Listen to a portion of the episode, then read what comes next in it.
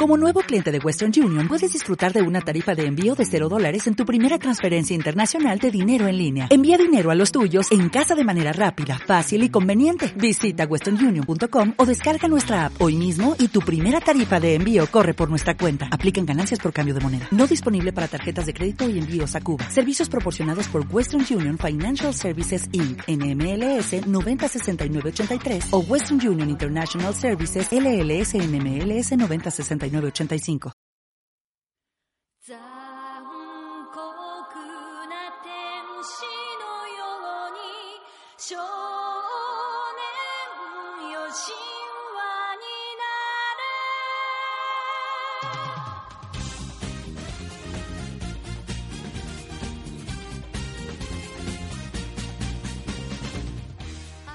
Hola, bienvenidos a un nuevo podcast de Mistral. En esta ocasión vamos a tratar un tema un poco candente, ¿verdad, Rivka?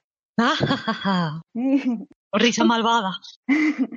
que son los DLCs en videojuegos. Y preparaos porque no va a dejar de rajar, tiene mucho odio acumulado.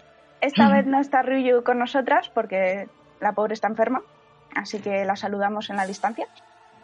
Y bueno, sin más dilación, vamos a empezar a presentar un poco nuestras opiniones, eh, porque evidentemente cada una tiene conceptos distintos. Yo en mi caso, porque soy la jefa, así que empiezo siempre, lo siento. En mi caso considero que un buen DLC es aquel que no es necesario para la historia, pero cuando lo presentas añade, te lo pases bien y no resulta que es algo que te tienes que pasar sí o sí para comprender.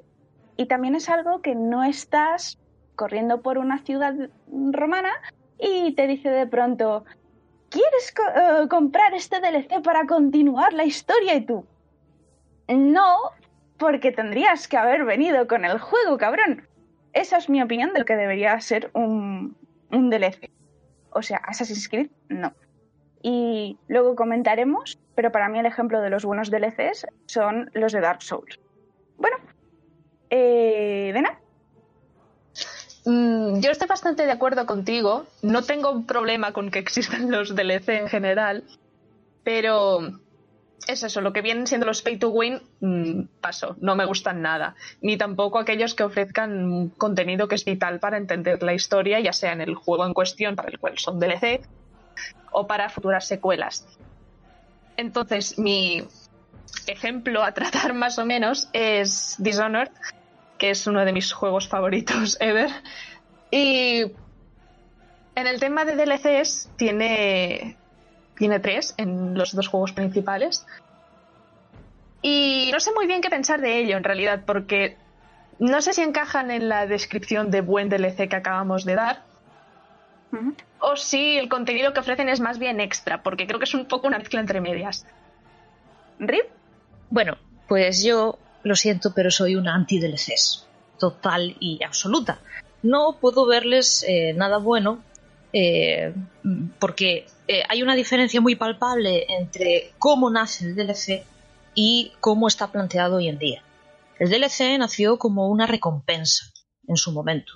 Nació una como una recompensa de que si un juego tiene mucho éxito y tiene un buen nivel de ventas, entonces los desarrolladores hacían un contenido aparte que en principio no tenía por qué ser de pago y lo ofrecían a, a los jugadores que bueno habían confiado pues en ese producto como una especie de, de eso de, de recompensa y hoy en día se ha convertido pues en un negocio puro y duro Vale.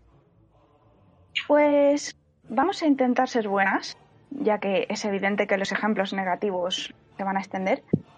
Y vamos a empezar no sé, por ejemplos positivos, ¿vale?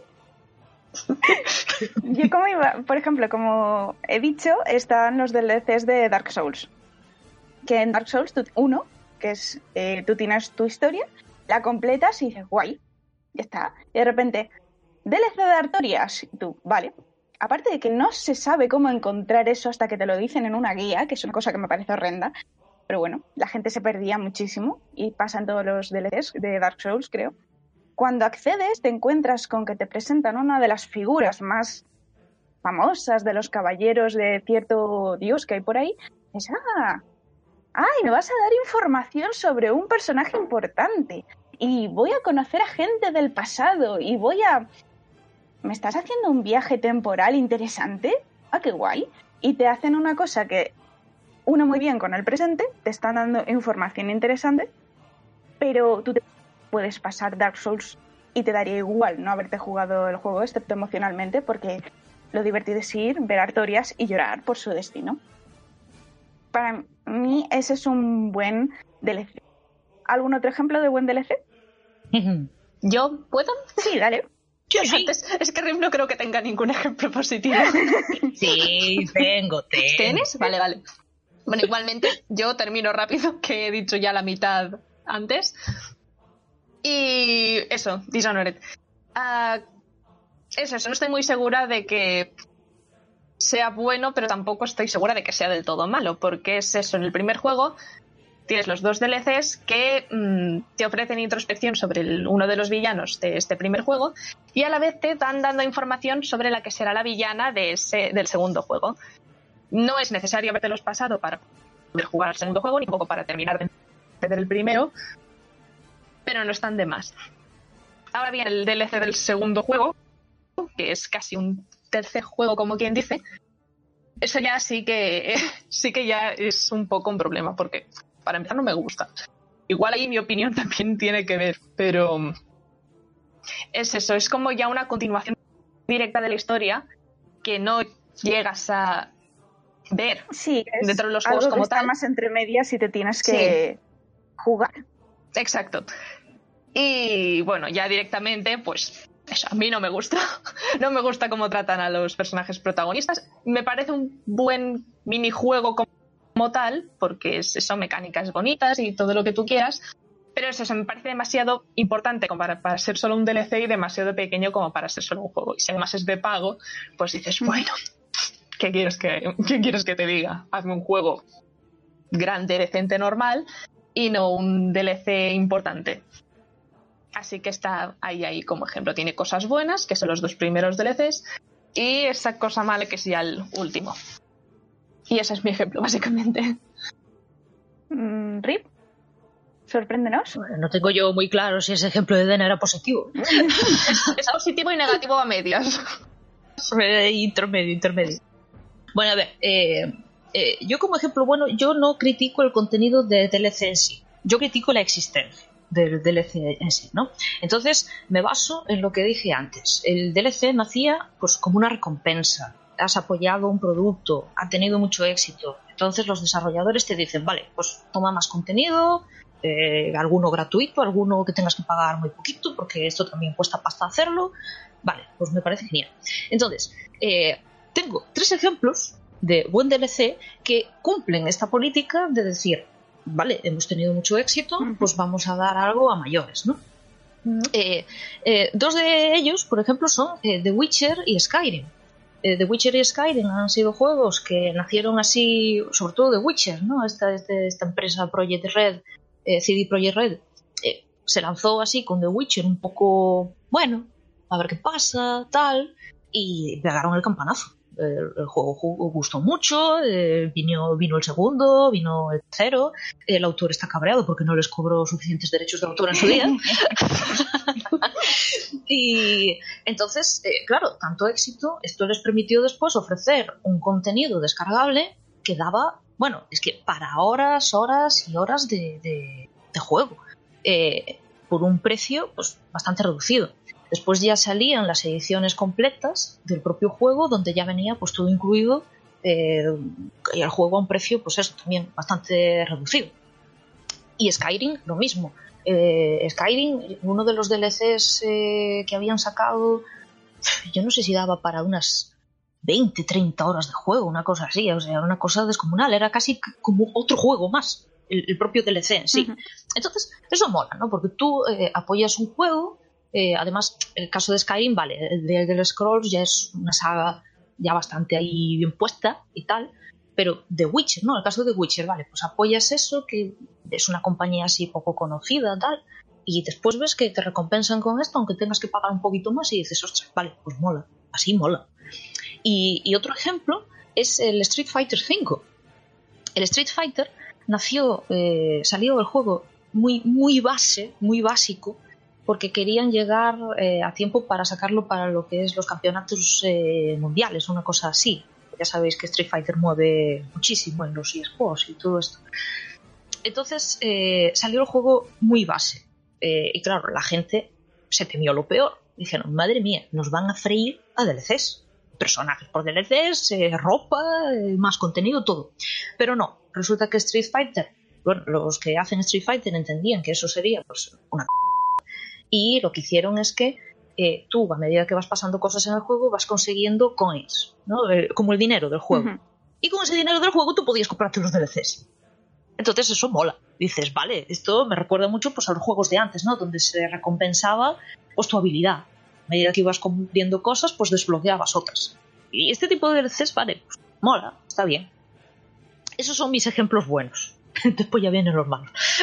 Y es que, por ejemplo, estás mencionando ejemplo, eh, esta clase de ejemplos y también tengo dudas, porque yo, por ejemplo, eh, sé que los, Dark, los DLC de los Dark Souls dan para, no para un videojuego, depende de cuál, ¿vale? Son juegos cortos en general, sobre todo cuando te metes en los dos últimos de Dark Souls, y Mm. que Cenizas de Ariandel y la ciudad anillada, creo que se tradujo, Sí. y te Mm. quedas como, podríais haberlos sacado a la vez, porque me encantan los dos, son muy bonitos, son muy Sí.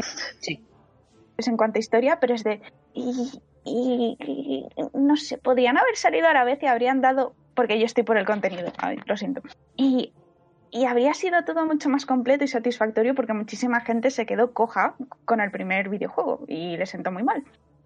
Y luego me recuerda eh, a los Dragon Age que el Dra- eh, Dragon Age 1 tú te lo pasas y es larguísimo, Dios mío, no se acaba nunca.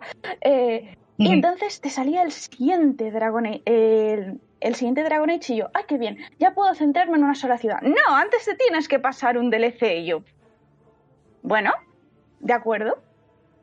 Y me empecé a pasar el DLC del Dragon Age Origins que, y, y estaba muy bien y era prácticamente un videojuego. ¿Qué es lo que pasa? Lo que pasa es que es EA quien está detrás y que te pone un precio Uf. abusivo por cada DLC. Así que no sé hasta qué punto podemos criticar la existencia de DLCs porque es evidente que hay gente detrás que te está intentando dar un contenido muy bueno y muy bonito, más allá del cómprate mm, una katana, cómprate no sé qué. Me- me- no, déjame, déjame, yo quiero historia. Y me ha pasado con varios de, eh, de los DLCs de Dragon Age que me he tenido que comprar el 3 con los DLCs que me cuestan más que el propio videojuego. Y ahí sí me jodió porque eran necesarios para la historia, por lo que he entendido. Otros me los he intentado saltar, pero dices, ¿qué pasa cuando los DLCs son buenos para el fan, pero está la empresa detrás, llamada EA? Entonces, ¿qué? ¿Es un buen ejemplo? ¿Es un mal ejemplo? es mal DLC. es, que, es que no se trata, no se trata del DLC en sí, se trata de la política que se tiene con él. Si el juego está completo y tiempo después dices, vale, vamos a sacar otro un poco más de contenido porque nos dan las pesetas por lo que hemos eh, conseguido. Me parece genial. Ahora, sacas el juego. Y, el mismo día del lanzamiento del juego, estás anunciando cuatro DLCs con el pase de temporada y su mm, madre en salsa. Y al final, si te lo compras todo, te sale en 100 pavos. Esto es que es una estafa. Vamos a ver. eh, lo voy a poner en otro, en otro contexto. Porque esto es algo que solo está pasando en los videojuegos. Eh, solo, en, en temas de ocio. Esto es como si yo me compro un libro y los tres últimos capítulos me los tengo que comprar aparte. Mm, Es lo mismo. Es una, es, es, es, es una estafa, es un sacacuartos. Y los DLCs hoy en día están funcionando como eso, como sacacuartos. Y la gente, claro, la gente no se pone a pensar en la política del DLC, la gente se pone a pensar en el contenido. Y es, es eso lo que falla. Porque es la, la visión que no se debe tener. No me critiques lo que hay dentro del DLC por mucho que te... Critícame por qué existe este DLC y cuándo salió. Y con esto de momento termino. que me enfado. Aspira, aspira. Sí, sí. Vale, pues, ¿puedo? Sí, claro. Dale, dale. Vale. No, me ha gustado tu ejemplo de los mm, libros y los capítulos que se vendan aparte, porque de hecho es que va perfecto para mm, explicar tu punto de vista. En vez de vender capítulos por separado, lo que tendrían que hacer es meter el libro completo, normal y bonito, y luego, pues si eso, meterte algo de historia. Además, en plan, world building, libros de world building de fondo o de eh, side quest, cosas así. Lore. Sí, básicamente. Sí. Y no, es que me he acordado de otro ejemplo positivo, que es Celeste, básicamente. Y mm, no es para nada lo que has dicho tú, pero es que me he acordado de que es lo que explicabas antes. Es, es un juego indie y ahora van a sacar un DLC, a pesar de que está la historia pues bastante completa y cerrada, a mi parecer. Pero mm, al ser un indie, haber necesitado mucho presupuesto para desarrollarse y no haber alcanzado el suficiente. Y luego haber tenido muchísimo éxito, lo que parece ser que van a coger eso que se tuvo que descartar y, y meterlo ahora para, pues, eso, terminar de cerrar del todo la historia. No sé muy bien de qué va a ir, la verdad. Mm, Por lo que he visto del tráiler, pues es eso, terminar de cerrar. Pero es eso, no termina de ser un libreto aparte, sino eso, lo que decías, capítulos sueltos, pero aún así me parece que es una buena idea, porque es lo van a meter gratis, es puro contenido de agradecimiento por haber apoyado el juego. Y, y tiene pinta de que va a estar bien. Ahí ya igual me estoy colando, pero es un juego que está hecho con mucho amor y eso, creo que va a estar bastante bien y es un ejemplo que debería considerarse positivo. Y aún no ha salido, que igual es una cagada, pero no creo. Ah, Y era eso. Eso me recuerda a Little Nightmare, que no llega a ser indie porque contaba con un estudio gordo detrás, que Bandai Namco, puede ser, eh, pero que salió y tuvo el boom. Y la verdad es que es un juego bastante bueno. eh, a mí, eh, y luego empezaron a sacar DLCs y estoy buscando el precio porque lo encuentro. Así. que son unos 3 euros y han sacado como una trilogía de DLCs y que eso está guay porque no los necesitabas y eran contenido adicional para recorrer otras zonas del... No sé cómo llamar en lo que están porque no es un barco ni un submarino, es una mezcla rara. Creo que es un submarino, pero no me acuerdo. Un subbarco. Sí, eh, no sé, es una cosa muy rara copiada de Ghibli. Eh. Oye, es cierto, copian mucho a Ghibli, dicen que no se inspiran en nada y tú... "Shh, Seguro, uh, ha salido de vuestra imaginación. Y las coincidencias son eso, coincidencias. Esto, esto da para otro podcast. Sí. Ya me callo, perdón. Pero eh, Gente que se copia de Ghibli, idea. Sí, sí, sí, un montón. nada, que eso me ha recordado que también son, para mi gusto, un buen ejemplo de DLCs, porque además salían baratos, por lo que he comprobado, a menos que hayan cambiado el precio ahora, por algún motivo. Eso es buena política del DLC. Sí. Bien, Vale, bien. Vamos a ir a los malos. Que Ay. se está muriendo. ¿Ves? ¿Ves? Ya, ya he sacado los pompones y todo. Mira, me va a quedar una fama de hater por la gente que escuche esto. Pero da igual, abraza tu fama. Dale. De verdad que no odio sin motivos, lo prometo. Bueno, eh, ¿qué? ¿empiezo yo? Sí, claro. Sí, sí, dale. Sí, sí, sí, vale, muy bien. vale. Eh, bueno, eh, pues enlazo un poco con lo que decía antes, ¿no? He explicado lo que, consiste la buena política de DLC y en qué consiste la mala política. Esto de sale el juego y, y a la venga, pues eh, junto al juego que acaba de salir, pues te presentamos que van a salir estos DLCs, que van a salir estos personajes, que los puedes conseguir aparte y te lo ofrecemos todo en un maravilloso Game Pass, ¿eh? que te vamos a cobrar pues al mismo precio que el juego. Entonces, al final, pues 70 euros del juego de salida, más los 70 euros de Game Pass, más los 6 euros que has gastado por la reserva meses antes, pues eh, echa cuentas, ¿eh? lo que sale todo. Eh, me voy a remitir a unos ejemplos que son, son bastante, bueno, tienen su chicha. ¿eh? Eh, en su momento, eh, en la época de Xbox, no sé si fue en la 360, supongo que os suena un juego que, se llama Alan Wake. Ujú. Nope. Alan, Alan Wake, en su día, en 360, es un, es un juegazo, eh, el, el Alan. Eh, bueno, pues los dos últimos episodios pues los vendieron aparte. O sea, si querías saber, saber el final del juego, te lo tenías que comprar por DLC. Los dos, los dos episodios. Eh, sí, es una guarrada. pero como un castillo de grande, como el castillo de Ghibli, o sea, enorme. Por suerte, la gente protestó un poquito ¿eh? y dijo, oye, mm, esto así es un poco descarado, ¿no? Eh, entonces, bueno, no sé al final cómo se acabó solucionando eso, después la versión de PC sí que salió completa y tal. Eh, pero bueno, un ejemplo, ¿no? De, de- de- malo. El Asuras Wrath también hicieron lo mismo, vendieron el final pues, aparte por DLC. Eh, os sonará, pues, eh, Metal Gear Solid, ¿eh? el, gran, el gran amigo Kojima.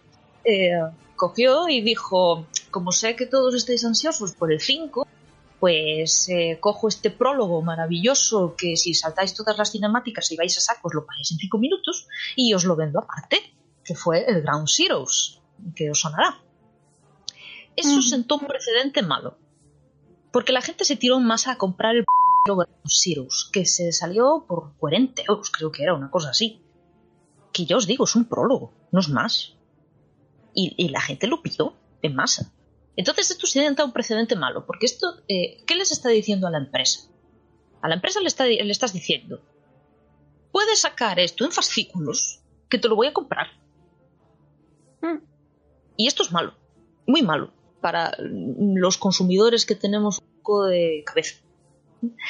Mm, Eso me recuerda mucho, mucho a Kingdom Hearts 3 y el prólogo de Aqua. Que salió, ¿cuánto Vamos. salió? ¿50 euros? Por favor, vamos con Square Enix porque idea. un capítulo. ¿Eh? De hecho, eh, título, Square Enix. ¿eh? Y ahora hablamos de. Vamos con la sección de Square Enix, porque Square Enix desde hace, desde hace unos años eh, ha perdido el norte en, en sus eh, IP insignias, que son Final Fantasy y Kingdom Hearts. Ujú. Ya no me voy a meter en el tema de eh, el tiempo que han tardado en desarrollar, por ejemplo, el Final 15 o el Kingdom Hearts 3, las veces que han reiniciado el juego, los cambios de personal que hubo ahí dentro, que había, bueno, unos cristos dentro de la, de la empresa, una reorganización y todo, tremendo, tremendo. El Final 15, yo no sé si lo llegaran a reiniciar seis o siete veces. Bueno, fue una cosa eh, tremenda eso. Está todo en entrevistas por internet, ¿eh? yo no me estoy inventando nada. Eh, vamos con un ejemplo bastante reciente que es el Dissidia. El Final Fantasy Dissidia, El NT. el NT, el NT, que le ponga una T delante porque fue dinamita, totalmente. Eh, el NT es una, bueno, uno de los peores ejemplos de cómo se puede llevar un juego que sabes que si lo traes bien te va a tener un éxito tremendo. Porque los Dissidia que salieron en su día en PSP, no sé si os acordaréis de, de ellos. Sí, el yo he jugado a primero- los dos. Sí, y el 012, bueno, estaban, eh, estaban bien. Sí, estaban bien. Eran un buen fanservice. Sí, con su fanservice y tal, pero estaban completos. no sé.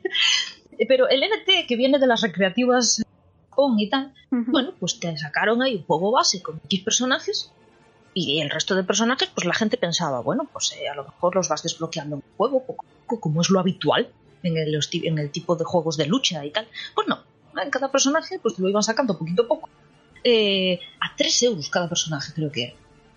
Y, y no sé cuántos personajes faltaban, o sea que si echabas las cuentas, había que coger la calculadora, ponerse la banda esta azul en la cabeza y te ponías a hacer cuentas y decías, vale, a ver, juego base, más eh, X personajes, eh, tal, más eh, escenarios que no sé si se vendían aparte también y tal y tal. Bueno, pues te acaba saliendo la broma, pues lo mismo, 100 euros, 120, cosas así. Bueno, se han pegado tal al juego aquí en Occidente, y lo voy a decir así, podéis poner el pi si queréis. Se han pegado tal que han tenido que sacar el juego ahora en una especie de free to play. El juego básico está ahora para jugar libre, para ver si hay algún tonto que pica y se lo compra y después ya lo pueden sangrar con los DLCs.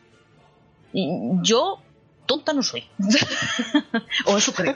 A ver, también depende de la gente. Yo también Sí. considero que hay un nivel de responsabilidad del consumidor. Si tú te quieres gastar 100 euros en esto y, ju- y jugar Sí. a ese juego, es Sí. cosa tuya.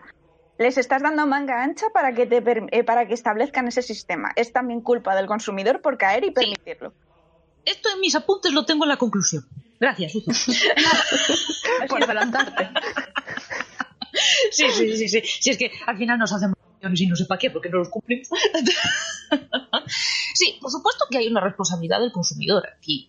Eh, pero es lo que os digo. eh, El caso de Kojima, si la gente va más a comprarte el prólogo, pues la empresa, que en aquel momento era Konami, que acabó con Kojima, pero ya es eh, amarillismo que, que nos da para otro podcast si nos ponemos a hablar de salseo los Vamos a crear el podcast del salseo de Ripka y los videojuegos. Sí, sí, porque los, los mundillos estos empresariales y así me encantan. ¿eh? bueno, pues claro, si la empresa dice, ostras, le vendemos a la peña los juegos por eh, el juego roto y nos lo compran por separado, no, pues, pues, pues lo seguirán haciendo, porque para la empresa es beneficio. Ellos encantados. ¿no? Pero bueno, ahora mismo Konami, mm, lo voy a decir así, que porque está fatal. La ¿Cuántos empresa es- ¿Eh? Uy, ¿cuántos pis va a haber en Sí, este sí, podcast? va a haber un montón, ¿eh? va a haber un montón. Pero mira, que se Sigue, que ahora se- han tenido que meter en el, en el negocio de los pachincos de los allí en, en Japón porque les va fatal con el tema de videojuegos y no me extraña. Bueno, esto es otro tema. Continúo con Square Enix, mi otra gran amiga, aparte de Konami. Mirad, eh, los, dos, los dos juegos insignia eh, de estos últimos años de Square Enix que han sido el Final Fantasy XV y el Kingdom Hearts 3 Ujú. no se han librado de la política de los DLCs nociva de, de Square Enix. ¿En serio? En serio, flipad ¿eh? por colores. Mirad, Final Fantasy XV es eh, eh, un juego que yo, yo me olía lo que iba a pasar con Me lo olía. Fueron 15 años de desarrollo, a lo tonto, ¿eh? que se dice pronto. Pasó del ser el Versus 13 a ser el 15, que os acordaréis de, de eso, que lo anunciaron además en un E Sigo E3. llorando porque quiero el Versus 13, jamás perdonaré Sí. a Square Enix. En Kingdom Hearts 4. Kingdom Hearts 4. bueno, bueno, bueno. Pero esperad que en el medio vais a tener un 3 puntos. Ahora lo explico. eh, en Final Fantasy XV, eh, cuando estaba próximo al lanzamiento, yo ya me olía que iba a ser, bueno, la madre de todos los sacacuartos. Sacaron colonia, sacaron ropa, sacaron condones del Final Fantasy. Que, que no estoy de coña, en serio, que, que os vayáis a, a mirar en, en internet No sé sacaron después. Sí, sí, sí. Es que, eh, bueno, es que es para reírse. Es, pa- es para reírse, pero es que después la gente salía todo esto y la gente aplaudiendo con las orejas, ¿sabes? Y yo pensando, pero por el amor de Dios, que os van a sacar por cuartos de todas las maneras posibles. Y no lo estáis viendo. Bueno, de- si, si todas estas cosas de merchandising inicial para elevar lo que se llama el hype, ¿no? La, la expectación del juego no eran pocas, pues después llegó la serie. Eh, ¿Kingslave se llamó la serie o eso era la película? Eh, Creo que era la película. Vale, pues llegaron la serie y la película. ¿eh? Por un lado, Brotherhood, que era, eh, creo que esa era la serie, Sí. y Kingslave, que era la película. Ujú. Claro que la gente dijo, oh, qué guay. Pues fíjate que nos introducen en la historia, que no sé qué, que no sé cuánto. Y después te ponías a verlo y resulta que era un spoilerazo del juego porque estaban hechos para completar el juego. O sea, ya eran DLCs en sí. Antes de salir el juego. bueno, yo es que me tengo que reír, en serio, porque. mm, porque, porque no merece la pena quemar el- esto, ¿no? La, la sede de Square Enix sí, yo la he quemado. Pero el resto no. eh, no, ¿Querías decir algo, Susu? Que hay un... eh, es perfecto y lo, lo pienso poner eh, después como link, pero hay un vídeo que se llama Final Fantasy XV, eh, bueno, en inglés, in a nutshell, y es básicamente resumir toda la historia y decir... ¿Qué te ha pasado? ¿Quieres comprar este DLC para saberlo? ¿Quieres ver esta película? ¿Quieres ver este anime? ¿Quieres ver este tal? Y es maravilloso. Y lo, lo pienso poner luego. ¿Quieres saber lo que le pasa a Luna Freya? Ay, se ha caído tu novio por ahí. Uy, tendrás que comprar el DLC para saber qué le ha ocurrido. cliffhanger eterno. vale. Eh, eh, estaba hablando, ¿no? La serie, la película, los colores, todas estas cosas tan maravillosas que Square Enix puso a la venta de sus fans de Final Fantasy. Por supuesto, pensando en sus fans y no en sus arcas. ¿no? Y entonces llegó el juego. El juego que se anunció, bueno, eh, ¿os acordáis de la campaña de marketing? Francamente, yo es que no quería saber del... 15, porque yo quería el versus 13, así que no. Explícanos. Bueno, la campaña A mí es que me la bufaba todo. Sí, sí, normal, no. Pero, eh, mirad, yo eh, soy una. Soy una. Soy fan de, de Final Fantasy. Es cierto que tengo muchos juegos eh, sin jugar, pero la franquicia, los juegos jugados siempre me han gustado, me transmitían así alguna cosilla los juegos y tal, ¿no? Yo desde que vi anunciar el Final Fantasy XV dije, esto no puede ser bueno. Dije, aquí hay algo que no, no, no funciona. no va bien. ¿eh? Y no era porque Nomura estuviera metido en el proyecto. ¿eh? Suzo, lo siento. Mm. Pero es un señor que, que- es un señor que, de verdad, es- tiene mucha creatividad. Es un tío eh, bastante creativo, pero no sirve de desarrollador de Ah, videojuegos. no, sí, eso te no pueden. No pueden ponerlo al frente de un equipo porque es que no sabe dirigir. No es como George Lucas, hay que tenerlo atado. Cuando lo tienes atado le salen cosas guay. Cuando le das libertad, le sale la... Sí. Hostia, ¿cómo, cómo es la trilogía? Es la... Bueno, la primera trilogía de Star Wars que dices... "Mm". Sí, La fumada.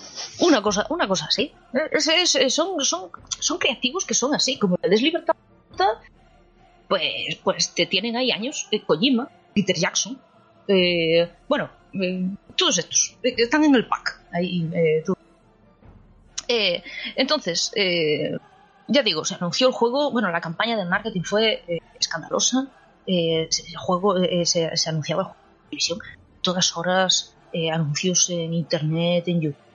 Y, y yo no sé lo que costaría hacer esa campaña de marketing. Eh, era, digamos que fue, digamos, otro ejemplo que a mí me decía que Square Enix necesitaba recaudar pasta pastísima con el 15. Sí, da la sensación, ¿no? son Que tenían un poco de miedo de que el videojuego no fuera suficiente. miedo. Estaban cagados. O sea, cuando estaba el desarrollo del juego, que ya estaba en los últimos años se metió a Itabata, que si no llega a ser por él, el juego no sale. O sea, se pierde ese pufo de pasta de los últimos eh, 12 años y el juego no sale a la luz. Cuando estaba Tabata, desde la web oficial de Square Enix empezaron a hacer encuestas. Vas a ver, sé lo que Estoy- vas a mencionar. Esto, esto, esto es para, para cuadro. Eh, porque es, es- es para descojonarse. Bueno, en las encuestas eh, preguntaban diferentes elementos de lo que iba a ser el juego, ¿no? Pues si la gente le gustaría pues más un mundo abierto, si le gusta tal, si le gusta no sé qué. Una de las preguntas maravillosas fue ¿Queréis chocobos? Y, y, Oh, Dios, es verdad. y, y la gente, pues flipando por colores, porque decían: ¿Estáis hablando de Final Fantasy? ¿Cómo no va a querer chocobos la gente? Pero si es uno de los elementos eh, clave del mundo de Final Fantasy, por favor. Es que era una cosa tremenda. El tema de las invocaciones, de que tenían un cague tremendo, porque las invocaciones en el 13 fueron de aquella manera. En fin, toda una serie de cuestiones que, daba a entender que Square Enix eh, tenía mucho miedo de pifiarla con el 15. Mucho miedo de no embolsar la pasta que les hacía falta. Entonces, después cuando salió el juego, el juego los días fue un exitazo de ventas, yo no sé cuántos millones de copias, pero después se redujo el flujo de copias y pasado un par de meses, vosotras, bueno, eh, o yo por lo menos, me acuerdo que iba a lo mejor a un game o a un Cash Converters o así, porque suelo ir a mirar juegos de segunda mano, y me encontraba mucho Final Fantasy XV. Y yo decía, vaya, ¿qué pasa aquí? ¿Y qué pasaba? Pues que el juego estaba incompleto. Por todas partes. Después ya fue cuando empezaron a anunciar los DLCs, ¿no? Eh, los compañeros de... de Sasuke. Por cierto, el prota de Sasuke Uchiha. Uh, Vamos a ver, ponéis el diseño y es clavado. Eh, yo me acuerdo, mi hermana, a mi hermana le gustaba Naruto. Sí, mi hermana le gustaba mucho Naruto. Mi hermana no tenía ni puñetera idea de Final Fantasy XV. Un día le enseñé la imagen de, de Noctis. Y me dice, ¿cuándo han puesto a Sasuke en 3D? Sasuke. Así que... Eso. Nada más que añadir. Al menos de Final Fantasy. Final Fantasy XV, hace unos ya se dijo que no se iba a completar lo que faltaba. Cosa que indica... mm, tres cosas. Lo primero, que quizá el juego no ha recaudado todo lo que ellos esperaban. Segundo, que terminar Kingdom Hearts 3 ha sido un esfuerzo titánico para la empresa. Y aún así, también ha salido incompleto. Da igual, porque van a recaudar todo lo que quieran con Kingdom Hearts 3. Sí. Sí. Y tercero, Eso es lo triste. y tercero, que está en desarrollo la llamada bala de plata de Square Enix. Ya sabéis a lo que me refiero. Of course. El querido Final Fantasy VII. Que esto da para otro tema. Porque, bueno, a ver, os cuento la anécdota, os cuento la anécdota así muy rápido, ¿vale? Eh, en una de estos, eh, no sé, una Tokyo Game Show, un E3 y tal, salió el, este, no sé si fue Tabata o fue el jefe de, de- de Sony, el que era Kazuo Hirai, ¿os suena?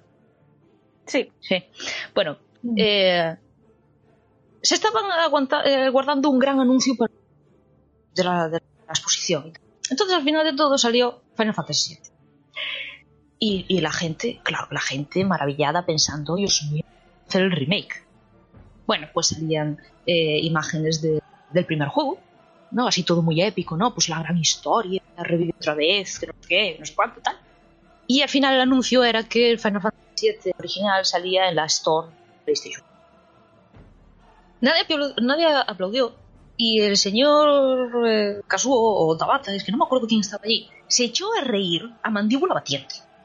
¿En serio? Encima, encima. Se echó a reír, pero bueno, de aquí a mañana. O sea, yo no sé, yo no sé. Eso tengo que verlo. Eh, Sí, sí, tenéis que buscarlo. Yo no sé además en qué año fue, no sé si fue 14, una cosa así.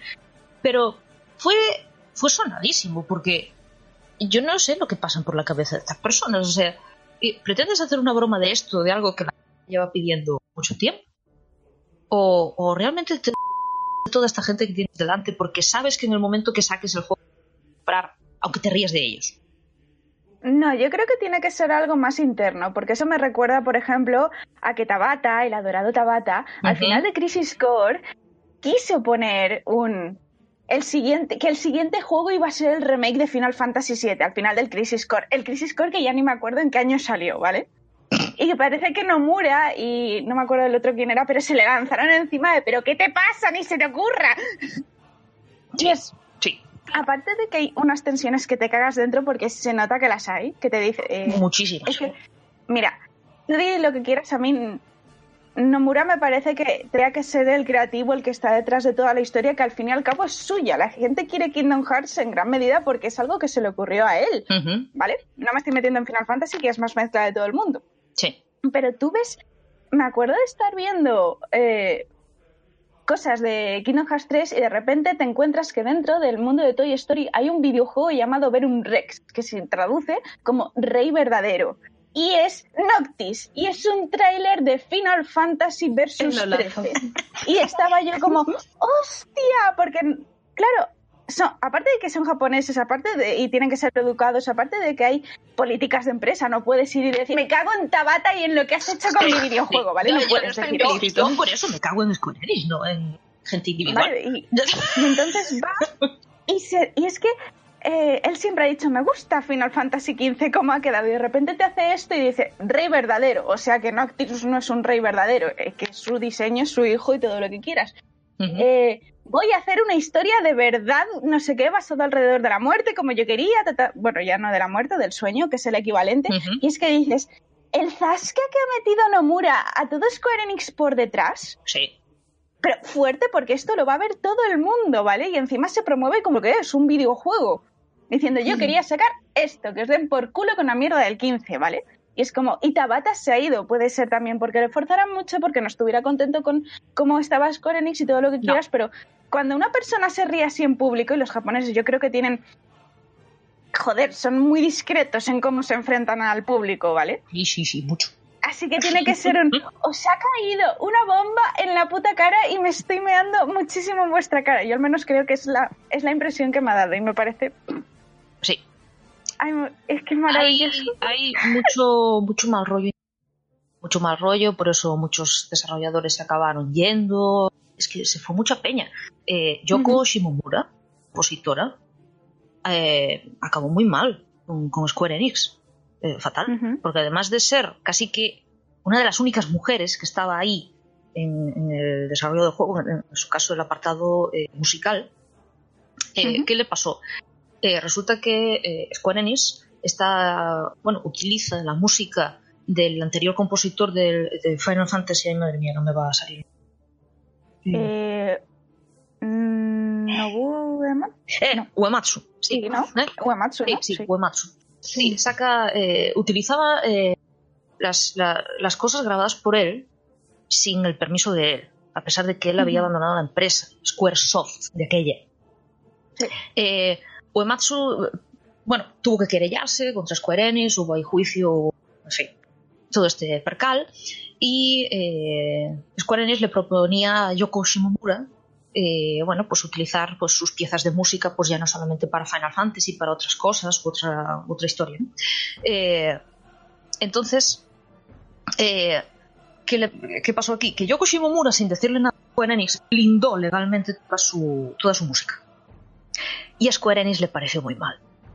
Porque eso significaba que cuando ella se fuera, no podrían seguir utilizando su música como Uematsu. Bueno, en fin, eh, no me voy a liar eh, más, más, más con esto porque claro que sí. De los, de los- Se nos va de los DLCs. Sí, con lo de los DLCs, vale. Eh, creo que ya he dicho suficiente de Final Fantasy XV, no hay nada más que añadir. Han sacado la última, la Royal Edition, esta narices, que está vendiendo pésimamente, están rebajando el precio de a 2x3 porque es que nadie se lo compra. Y claro, Sí, porque además ya has comprado casi todos los DLCs durante estos años, así que te da igual. Claro, entonces, pero es que ya no solamente eso, es que personas que a lo mejor no se han comprado el juego de salida, como yo, por ejemplo.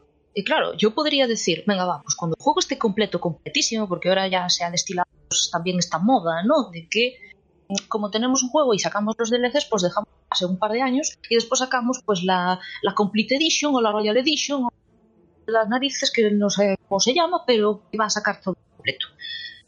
No va a pasar eso con el 15, porque el 15 se queda sin acabar. Entonces tú aunque te compres la Royal Edition que tiene todo lo que ha salido hasta ahora, mm, ¿qué? No sirve de nada. Mm, eh, se comentaba que iban a sacar eh, lo que estaba pensado para DLC, que lo iban a sacar historias o algo así, que también te pago, claro.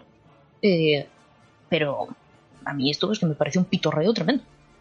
Bueno, eh, tercer ejemplo de Square Enix que os toca a vosotras cerca, porque además, eh, Dena, lo ha jugado, le habéis dedicado los artículos y es nuestro maravilloso Kingdom Hearts 3. ¿eh? Diez añazos de desarrollo que han dado pues para eso. Llevan un tiempecito preparándonos la gran salida, que si ahora sacamos el recopilatorio 1.5, que si ahora sacamos el recopilatorio 2.5, que si ahora sacamos el 2.8, ¿eh? aún no el 3, y ya después sí, el 3. Hay coña interna dentro del videojuego de que dices, oh, qué bien, ya empezamos Kingdom Hearts 3. No, empiezas Kingdom Hearts 2.9 y tú la madre que parió. Dios. Eso fue una risa. Yo de verdad que me estaba meando cuando salió. Yo he esperado 10 años para esto. Y me estoy meando. O sea, a mí me encantó. Sé Sí. que hay gente que se. Normal, normal. que te diga. A ver, es que estas cosas hay que llevarlas con... Eh, Kingdom Hearts 3.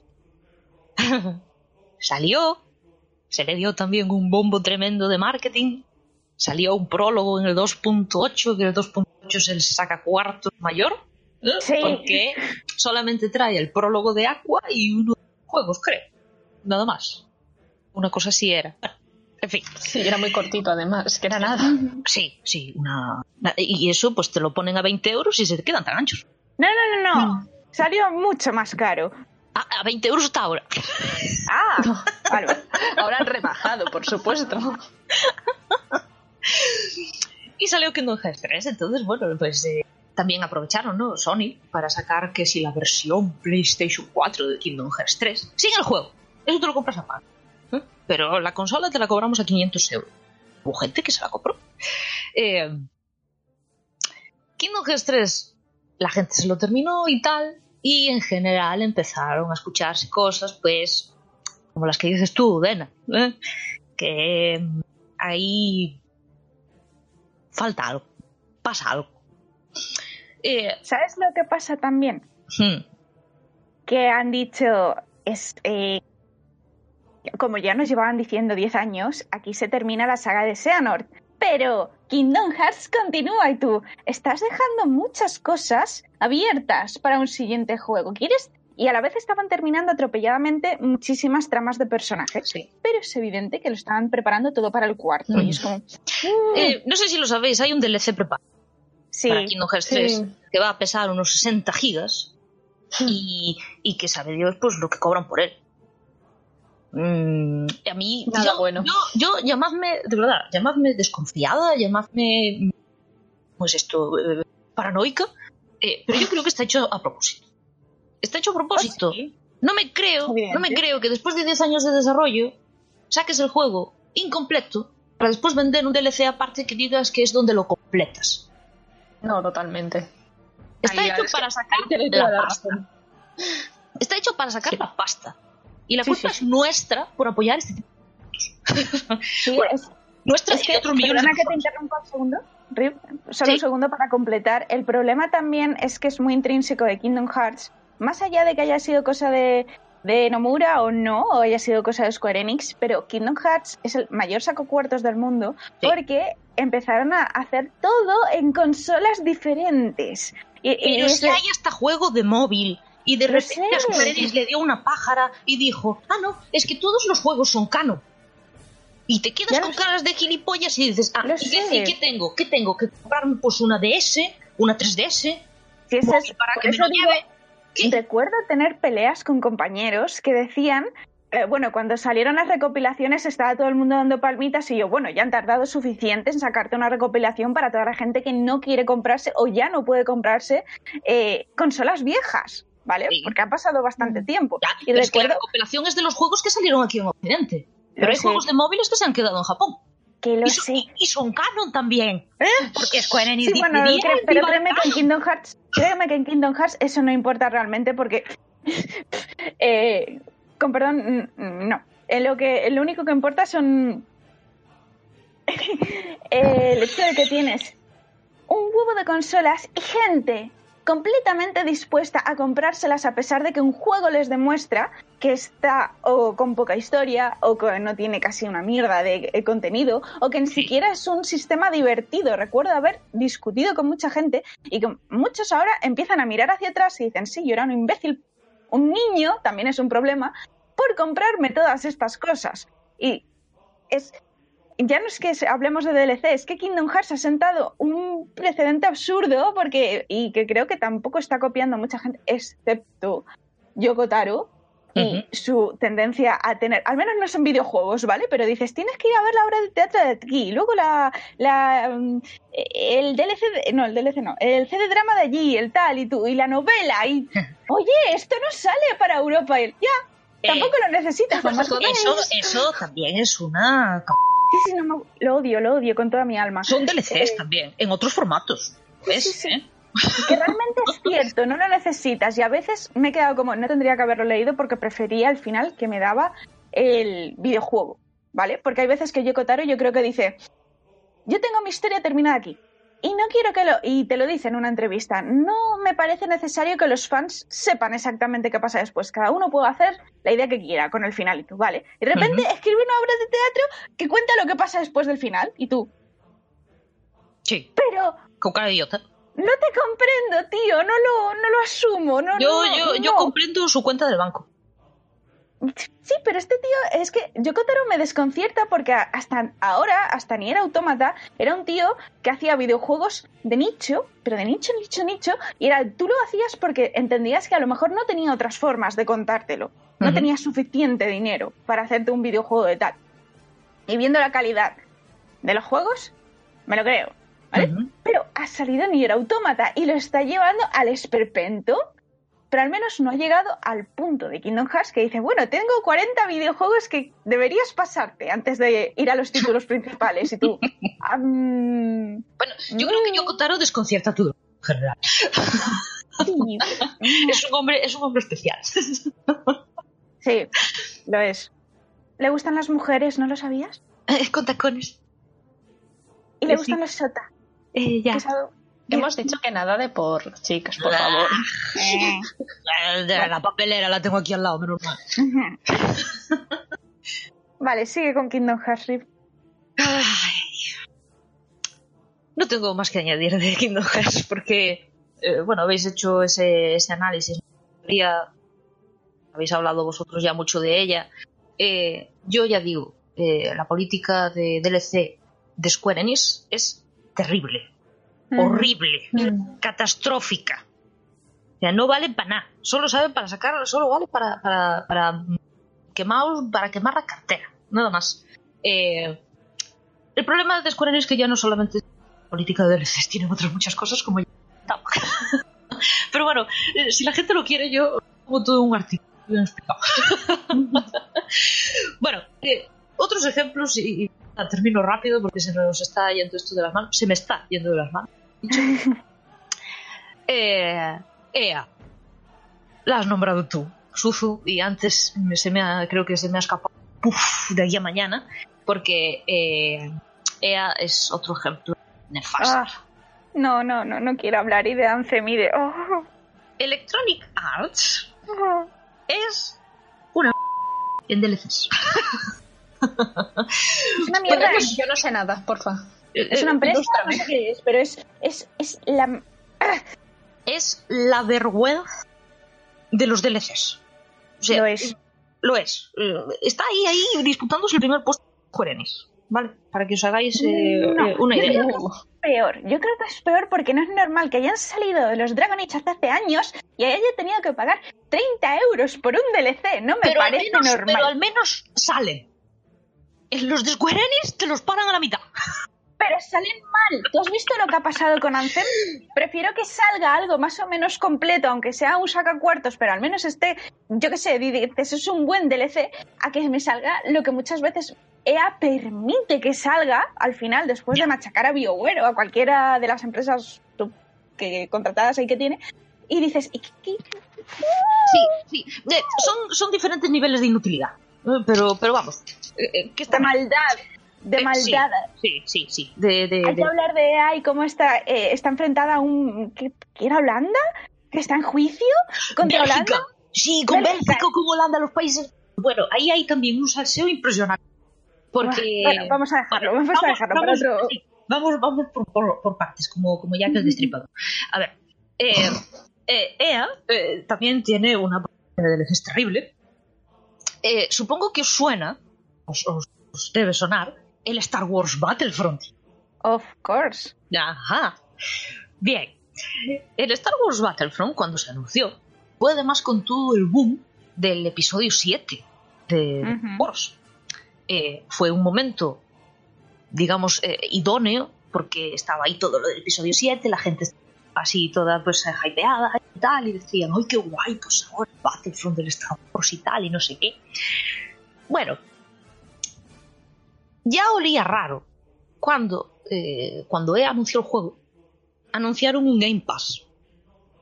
Y el Game Pass costaba, si no recuerdo mal, 80 euros. ¿La gente lo pagó? Sí, sí. Bueno, eso ya es culpa de la gente, yo lo siento, hay niveles de estupidez enormes. Sí tuvo, sí tuvo unos niveles de ventas el Lo que pasa es que después pusieron a parir en cuanto a la gente al jugar vio lo que era eso. Pero... Al parecer el del 2 valía 100 euros. Eh, sí, sí, no, es que después el del 2 No. fue caro. Porque en el, en el primero, en el primero se llevaron toda, toda la hostia con toda la potencia. Pero ya en el 2 ya no picó tanta gente. Eh, fue, fue normal. Sí. Pero bueno, el Game Pass valía una pasta. El juego de salida, que valía otra pasta. Y después, nada más salir el juego, anunciaron otros DLCs que también valían una pasta. O sea, que te salía todo más o menos cerca de 200 euros, una cosa así. Y la gente lo compró, señores. Oye, ¿Quién si quieren, pues ¿Quién dio ellos. más? Los tontos. Mira, esto, esto me lo guardo para la conclusión. A ver, eh, ahora han anunciado el, el Jedi Fallen Order, este, eh, otro, eh, que yo me ha temblado la mandíbula de lo que he traído. Porque con el, las críticas que le llovieron de los dos primeros, eh, no sé lo que pretenden hacer en este. Han dicho que no habrá tanto micropago ni leches, porque es que esa es otra. Tú te comprabas, vamos a imaginar que hacemos un bote, ¿vale? Entre todos los de mis. Y entonces decidimos, porque no somos ricos y no nos podemos comprar uno cada. Y nos compramos el juego base, el Game Pass y después aún los DLCs que han salido a mayores. Pero resulta que cuando nos ponemos a jugar, para cada nave, para cada complemento, para cada chorra que quieras poner en el juego, tienes que pasar por caja con los maravillosos micro. Mira, yo lo siento, pero si la gente está dispuesta a pasar por ese aro, es su culpa. Sí, totalmente, Sí.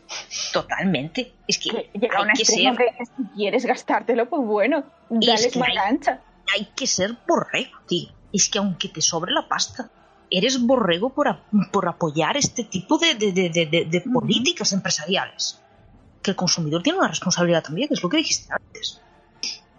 Entonces, estaba todo plagado de micropagos. Claro, que si la nave, que si un euro, que si el casquito de no sé qué, que si cinco céntimos. Sí, sí, pero es que vas sumando y, y al final en que te sale si quieres un equipamiento X o una nave Y, es una pasta. Entonces, es eso, yo me estoy riendo porque no sé lo que este, con este que van a sacar. Pero lo espero con las palomitas para cuando salga. A ver, a ver qué pasa. ¿eh? Eh, la gente va a decir, Rebeca no juega a los juegos. Lo que se dedica es eh, a que salgan y después criticarlos. bueno, eh, comentaba, en Bélgica, Pa- Países Bajos, tienen un problema con ella, están ahí en querellas y tal, porque dentro del juego están las llamadas cajas de botín, que es eh, otro tipo de DLC, pero más rastrero todavía. Porque resulta que la caja de botín, yo no sé si costaba 2, 3, 5 euros, y trae eh, muchos, eh, bueno, muchos, unos pocos elementos eh, que podías conseguir en el juego por los micropagos y que si los comprabas por separado te acababan saliendo más caros. El problema de la caja de botín es que es totalmente aleatorio. ¿Qué estás fomentando ahí aparte de la ludopatía? Pues estás fomentando que una persona diga, bueno, vale, pues venga, me gasto 10 euritos en las cajas de botín en vez de mm, comprarme aquí esto por micropago porque eh, a lo mejor me salen otras cosas más guays y tal. ¿eh? Y con la tontería de que es aleatorio, pues vas probando una cajita y otra cajita y otra cajita y como cuesta es poco, ludopatía total. es ludopatía absoluta. Eh, esto es lo que ha denunciado, eh, es que creo que son los Países Bajos, Holanda.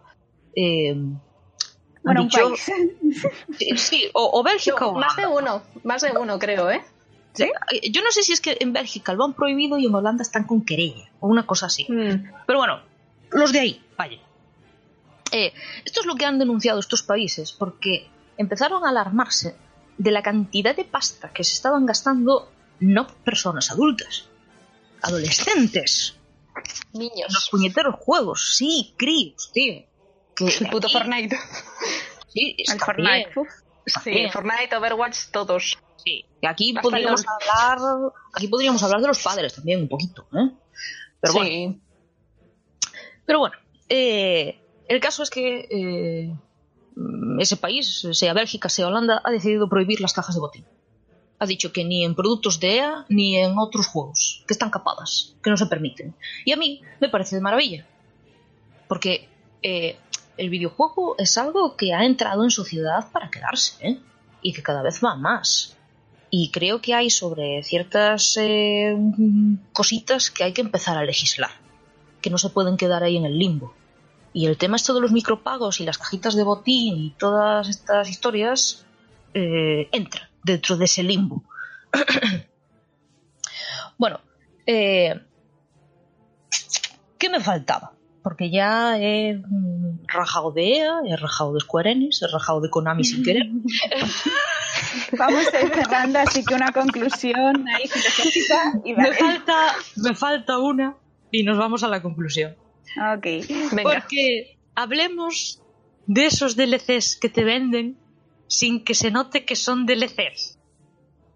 Y aquí tenemos que hablar de Nintendo. Ahí va. Uh, Aquí no se salva a nadie. A mí me gusta Nintendo, me gustan sus productos. Pero yo lo siento, si algo está mal hecho, hay que decirlo. pues sí.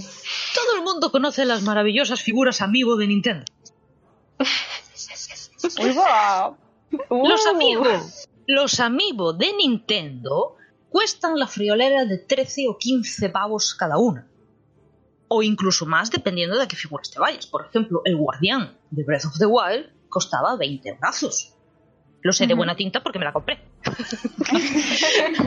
Capitalista. Soy parte del asqueroso sistema. bueno, el caso es que eh, cuando empezaron las figuritas, eh, la gente decía, porque esto empezó todo con el Smash Bros. de, de, de Wii U, si os acordáis. Eh, cuando salieron las figuritas, la gente decía, ostras, qué guay, porque además después sirven para interactuar con el juego, porque en el Smash Bros. a ver, era un poco chorra, la verdad. Eh, ponías la figura, eh, salía el personaje que estaba en la figura y entonces lo ibas entrenando, ¿no? Tal. Ya no hablemos de la especulación que se formó con algunas figuras, con la especulación que hay hoy en día, con figuras como Oh, Dios, la de Cloud, tanto la versión 1 como la 2 imposible a día de hoy de encontrar por menos de 25 euros, una cosa así, a quien quiera pagarlos. Bueno, 25 es ser generosa, ¿eh? Porque yo me acuerdo que hay figuras del Fire Emblem, que Sí. son amigos también, que por 200 o así no, no encuentras más barato, ¿eh? Sí, sí, sí, sí, es que hay O sea- algunas que se han ido, bueno, mm, allá para arriba. Especulación pura y dura. Eh, el caso es que cuando, cuando salieron, pues eh, claro, decías, bueno, sirven para interactuar un poco con el juego y, y más que nada, pues es como algo de merchandising, ¿no? Sin más. Ajá, pero Nintendo vio que las figuras se vendían bien. Y entonces, ¿qué hizo? hizo que en juegos que iban saliendo tuvieran funciones importantes figuras que habían salido hace tiempo. Pongo un ejemplo. Breath of the Wild. En Breath of the Wild hay una cosita que puedes hacer que es que te acompañe un lobo en la, en la- en la historia. Que es una chorrada, ¿no? Va el lobo contigo y, y poco más. Vale. Eso lo conseguías con la figura de Link Lobo con Mizna sobre él. Esa se vendió en pack con el Twilight Princess, el HD de Wii U, mm, para que veáis el nivel, y se vendió también por separado, también mm, creo que costaba 15 euros la figura, o 16, una cosa así. Esa estaba agotadísima en todas partes. Cuando anunciaron lo del lobito en Breath of the Wild, la gente empezó a comprarse esa figura a saco paco. Bueno, una especulación que la gente se compraba la figura por 30, 40, 50 euros. Esto es una salvajada. Lo es. Lo peor no fue esto. Lo peor fue la figura eh, de. Bueno, la figura. eh, Epona. La eterna compañera de Link en todos los juegos eh, de Legend of Zelda que ha habido. Bueno, no en todos, pero en casi todos. Mm, lo lógico, lo normal era conseguirla en el juego de una u otra manera. Si habéis jugado algún, algún Zelda. Bueno, en el brazo de Wild la conseguías. Es que ya me da la risa. Con la figura de Link del Super Smash Bros. de Wii U. ¿En serio? Sí. Sí. ¿Qué? La gente decía, ¿Por bueno, qué? Epona, Epona se conseguirá con la figura de Link a caballo. En eh, de, de Breath of the Wild. Pues no. Se conseguía con esa. que ya había llovido desde que había salido. Yo la tenía, por casualidad. Entonces, pude disfrutar de Epona en el juego. Pero Dios mío. quien no la tenga, pues se pierde mm, el caballo. Es una chorrada, eh, no te afecta a la historia. Pero sí es un elemento, digamos, de esos intrínsecos del Zelda como los chocobos en el Final Fantasy. Sí. ¿eh? Y, y que lo pongas así aparte, es muy guarro. Porque la gente sabes que te va a ir a comprar la figurita para poder subirse al p***ero caballo de siempre. Otro ejemplo. Fire Emblem. El Fire Emblem, el Fates, sabéis que se vendió en dos versiones. Sí. El Estirpe y el Conquista. Y después se vendió Revelación por DLC. Una guarrada. Porque todo el mundo sabía, al salir la edición eh, especial, que los tres juegos cogían en un cartucho, que yo lo tengo. ¿eh? Y lo peor de todo es que Revelación, que es el DLC, es lo que te cuenta la historia real. Es lo que te cuenta lo que está pasando realmente. No estirpe ni conquista, ahí te quedas en la superficie. Y a mí se me quedó cada cuando vi eh, de qué iba el, el Revelación. Dije, pero si este es el juego de verdad. y te lo venden aparte. Eh, yo qué sé, es que hay tropecientos ejemplos de este estilo. Ahora, el, último que salió, el Pokémon este Let's Go Pikachu, Let's Go Eevee, que tanto revuelo hizo también, ¿no? Esto de que podías intercambiarte los Pokémon con el Pokémon Go de- del móvil y tal. Bueno, pues el Mew, Mew, solo lo podías conseguir si te comprabas el accesorio aparte de la Pokéball Plus. O sea, es un, es Pokémon por DLC. Pero Sí, sí. Sí, totalmente. gastándote, pero comprándote el accesorio Pokémon Plus, Pokéball Plus, que costaba, no sé si eran 50 o 70 euros. Me cago en la leche. Eh, ya tiene que ser bueno el Pokémon para que me cueste 70 euros. Ay, en fin, mira, podría continuar con más ejemplos, pero esto sí nos ha ido un poquito de, de hora. Sí, Así que-. Así que lo siento, porque es que era, este era, era un tema muy jugoso para mí. Y, y- y me dejo muchas cosas en el tintero. Pues escríbelas, tía, de verdad. Sí, sí, es muy interesante, así que. Eh, sí, sí, bueno, eh, si, si saco eh, tiempo y tal y ansias, pues, pues lo escribiré. me, me lloverán palos, pero me da igual. Me da exactamente igual. Concluyendo, ¿queréis añadir algo? Sí. Dale. A ver, eh, mi conclusión, mi conclusión es eh, un poco lo que hemos hablado antes de que los consumidores tenemos mucha culpa de lo que está pasando ahora. Eh, em, vivimos en un entorno, mm, en, en una sociedad, ya lo sabemos, ¿no? Capitalista, consumista y, demás. No me voy a poner aquí en plan política, pero eh, el tema de, de- de lo que compra el consumidor es importante, porque uno tiene que analizar lo que compra. Igual que yo no compraría un libro que me viniese en los capítulos finales aparte, o que no iría a ver una obra del teatro y me dijesen, no, mira, mañana compras otra entrada y el acto final, eh, pues eso, lo ves mañana, en otro acto. Igual que no haría eso, yo no puedo apoyar juegos que salen a la venta ya con un pack de DLCs de complemento. No puedo hacer eso. Eh, va en, contra de mi, de, mi mentalidad. Va en contra de lo que yo soy como, consumidora. Eh, adoro Legend of Zelda, adoré el Breath of the Wild y no tengo los DLCs. Me negué a pasar por caja con eso. Y me niego a pasar por caja con cualquier DLC que me pongan por delante, por mucho que sea, de una franquicia que a mí me gusta. Entonces, hay que dejarse un poco del individualismo, de decir, bueno, pues si pues me lo puedo permitir, o si he ahorrado tanto tiempo, o tal, pues hago lo que me da la gana. No, chaval, no hagas lo que te da la gana, porque es que lo Hay que pensar tú. en las consecuencias de lo que vas a hacer. Exacto, lo que haces tú repercute en lo que nos pasa a los demás. Y, y no solamente con los juegos, con muchas cosas. Pero hay que pensar eso. Yo recomiendo a quien, a los oyentes, a, a quien esté escuchando esto, que se arrimen al mundo indie. Porque en el mundo indie están llevando la política de DLCs en general que original, que debía ser en un inicio. Y tú te compras un juego indie y a lo mejor te cuesta 5 euros. Y dentro de tres meses ya ha tenido éxito y tal, los desarrolladores te sacan una actualización gratuita con el mismo contenido que, el juego que tienes o, más aún por darte las gracias de que has apoyado su, su, producto. Las grandes compañías no van a hacer esto. En general, no van a hacer esto. Así que, ahí se queda mi, mi pequeña reflexión. Bueno, pequeña ahora. Bueno, pues ha sido otro podcast que se nos ha ido de las manos, pero ha estado muy interesante. Ay, es culpa mía. Culpa tuya, saco el látigo. Pues muchas gracias por escucharnos y que el viento sople a vuestro favor.